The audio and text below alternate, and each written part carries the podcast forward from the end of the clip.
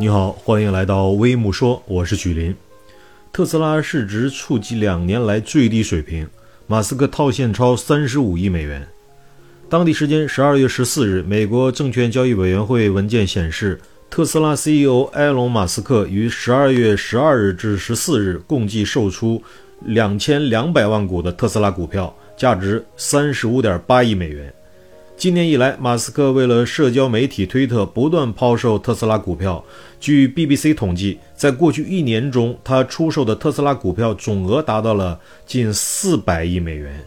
与此同时，自马斯克十月二十七日正式收购推特以来，特斯拉的股价已跌去三成。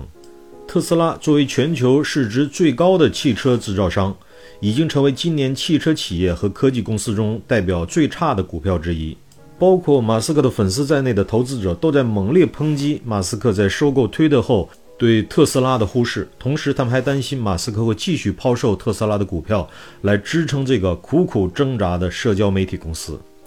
除了马斯克现身推特所带来的担忧，马斯克的大嘴巴也令投资者十分不满，他们认为这将损害特斯拉的品牌和销售。